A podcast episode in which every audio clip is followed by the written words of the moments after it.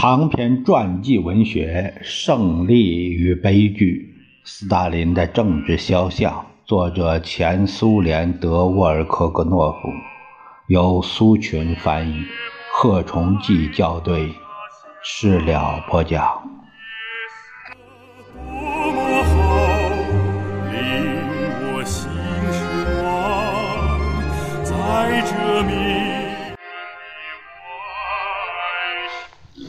反对派并没有放下武器。春天，他们向中央递交了一份新的纲领，托洛茨基的八十三个支持者在这个纲领上签了名。中央和中央监察委员会开了几次会以后，一九二七年十月，也就是十月革命十周年时，托洛茨基和季诺维也夫被取消了俄共中央委员资格。在下个月，他们和加米涅夫一道被开除出党。不错，季诺维耶夫和加米涅夫又一次认了错，重新恢复了党籍，甚至在第十七次代表大会上还做了悔过发言。革命英雄托洛茨基的光环逐渐褪色了，消失了。在党和国际无产者的心目中，他日益被看成了一个好说漂亮话的人、政客、力不从心的独裁者。托勒茨基把一场又一场的争论强加给党，事与愿违。他比任何人都更多地加强了斯大林作为党的新领袖的威信。看来这有点奇怪，但这是事实。很能说明问题的是，斯大林开始做报告时，代表们只向他一个人发出欢呼。第十五次党代表会议上闭幕词时也是这样。这种情况不能指责是他组织的，是他策划的表演。在大多数代表的心目中。总书记开始逐渐成为党的真正领袖，在反对派代表人物不能令人信服的发言的背景下，明显的加强了这种印象。况且反对派已经勇气不足了。加米涅夫只用言语来保护自己，同时极力讨好斯大林，称他的报告是深刻的。引文正确，结论正确，等等。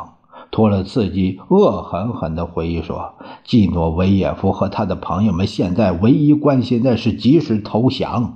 他们希望，如果不能赢得赏识，就要大张旗鼓地同我决裂，以此来赎买宽恕。”大家都清楚，托洛茨基同原来反对自己的人搞联合。斯大林非常策略地利用了这一情况，是以反对总书记为基础的。斯大林没有放过这个极为有利的时机。斯大林沽名钓誉的动机和对自己特殊使命的信心越来越强了。在展开思想斗争之后，他决定在政治上彻底粉碎托洛茨基。斯大林在一九二七年十月二十三日召开的俄共中央中央监察委员会讨论第十五次党代会的议程的联席会议全体会议上的讲话，特别证明了这一点。决定在这次例行的代表大会上提出托洛茨基反对派的问题。全体会议期间，会场上的有人喊，同时也有人递条子说：“中央隐瞒了列宁的遗嘱，没有实现列宁的意愿。”斯大林在这个问题上再也不能沉默了。他的一小时演说充满了对托洛茨基的怒火和无法掩饰的憎恨。斯大林再次隶属了这位被赶下台的领袖1904年以来的全部罪过。斯大林发现托洛茨基反对他的战略路线的根据是列宁关于总书记不良品质的一些说法。斯大林决定就在这个方面打击托洛茨基。反对派想用个人因素，如斯大林的粗暴、布哈林和李可夫的固执。等来解释自己失败的原因，多么廉价的解释！这是巫师说鬼话，不是解释。托洛茨基从1904年起就进行反对列宁主义的斗争。从1904年到1917年二月革命这个时期，托洛茨基一直围着孟什维克转，拼命反对列宁的党。这个时期，列宁的党是托洛茨基遭到一连串的失败。为什么呢？这也许错在斯大林的粗暴吧。但是斯大林那时还不是中央委员会书记，那时他在国内离国外很远，在地下进行反对沙皇制度的斗争，而托洛茨基和列宁之间的斗争是在国外展开的，这和斯大林的粗暴有何相干呢？总书记是在捍卫列宁的幌子下发动攻击的，托洛茨基被在本世纪被列宁称为。马克西米良·列宁暗示列宁有一种罗伯斯比尔专制的派头。总书记把托洛茨基彻底击溃了。总书记提到，这个反对派分子早年的小册子《我们的政治任务》是献给孟什维克·阿克雪里罗德的。斯大林在会场上的呼喊声中读了这句献词，献给亲爱的老师巴维尔。波利索维奇·阿克雪里罗德，斯大林在结束演说时说：“那好吧，既然这样，就滚到亲爱的老师巴维尔·波利索维奇·阿克雪里罗德那儿去吧，滚去吧！不过要快点，可敬的托了自己，因为巴维尔·波利索维奇已经衰老，可能很快就死去，那时你就来不及见到老师了。”斯大林在自己的演说中提到同年八月召开的中央和中央监察委员会全会，他遗憾地说：“当时他劝阻了同志们，没有立即取消托洛茨基和季诺维也夫中央委员资格。我那时也许是过于仁慈，犯了错误。”确实，这简直是绝无仅有的情况。斯大林过于仁慈，竟然用了“仁慈”这个词儿。当时短暂的软弱只不过是一个偶然的插曲。现在他号召支持那些要求取消托洛茨基和季诺维也夫中央委员资格的同志。至于列宁给代表大会的信，斯大林对他做了自己的解释。总书记在全会上的演说歪曲了历史真相。他说：“事实已经证明，并且再三证明了，谁也没有隐瞒过什么。列宁的遗嘱是给党的第十三次代表大会的，这个遗嘱已在代表大会上宣读过。代表大会一致决定不把它公布。他原因之一是列宁本人不愿意，而且没有要求把它公布。”据我们所知，遗嘱在代表大会上并没有宣读过，只是按代表团分别宣读了。代表大会没有做出关于不公布这封信的决定，更谈不上什么一致决定。至于列宁本人不愿意这样做等等，完全是斯大林昧着良心说假话。总书记感到自己的力量越来越强大，于是决定在自己最头疼的问题上发起攻击，甚至不惜赤裸裸地歪曲事实真相。况且在他演说时，会场上响起支持他的呼喊。这次他利用了托了自己1925年10月在《布尔什维克》杂志上发表的专门声明。声明说，弗拉基米尔·伊里奇没有留下任何遗嘱，无论就他对党的关系来说，还是就党本身的性质来说，都不可能有这种遗嘱。托洛茨基的这个专门声明是在政治局首先是在斯大林的坚决要求下发表的。当时，托洛茨基屈服斯大林的压力，写道。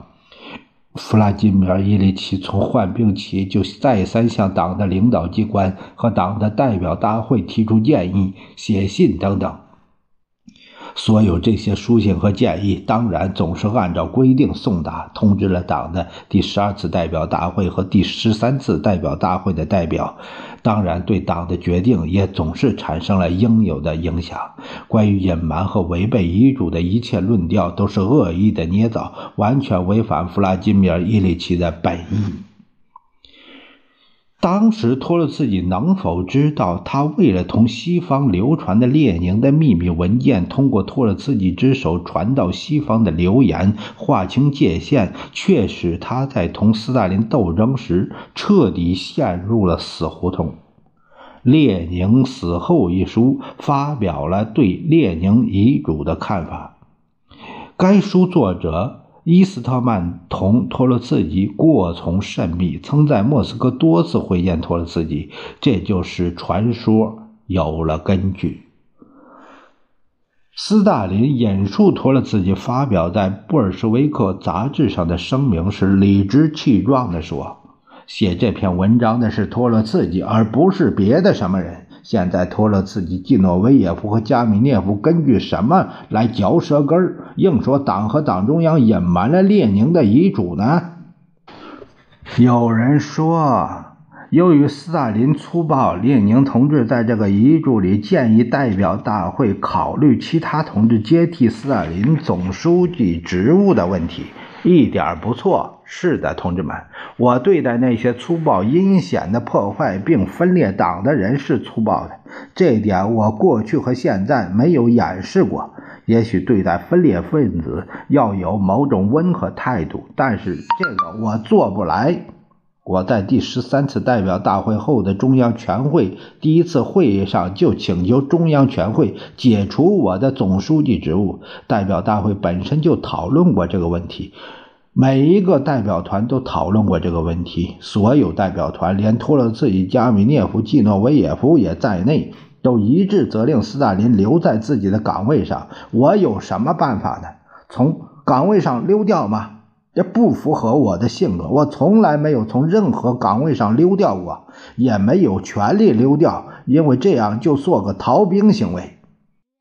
一年以后，我又向全会提出辞职，但是全会又责令我留在岗位上。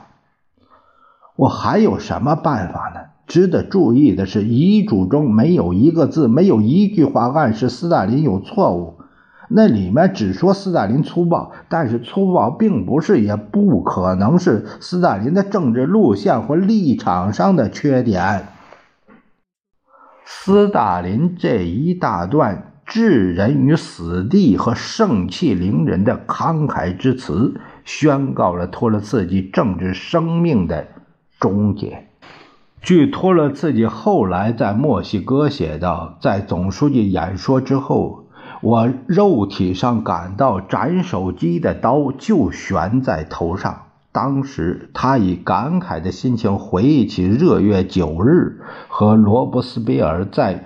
国民工会最后的话：“共和国完了，强盗的统治开始了。”不言而喻，托洛茨基只能是以罗伯斯比尔自喻，但区别在于，托洛茨基不能像罗伯茨比尔那样指望巴黎的革命群众和首都的平民阶层，他成了光杆司令，党对他十分仇视。党对他的阴谋已经厌烦，一切都结束了。这个被打翻在地的候补独裁者的内心独白可能是自卑的。他托了自己，群众集会的中心人物怎么能低估了这个留小胡子的沃舍梯人呢？托洛茨基想起了。博洛克的几行诗，季诺维耶夫在自己的演说中曾引用过这几行诗：“假如你的骨头架子在我们有力的手掌中咯咯作响，那是我们的过错吗？”季诺维耶夫是个低能的人，一生都在耍滑头。托洛茨基是不得已才和他搅在一起的。但是这与伯洛克有什么关系呢？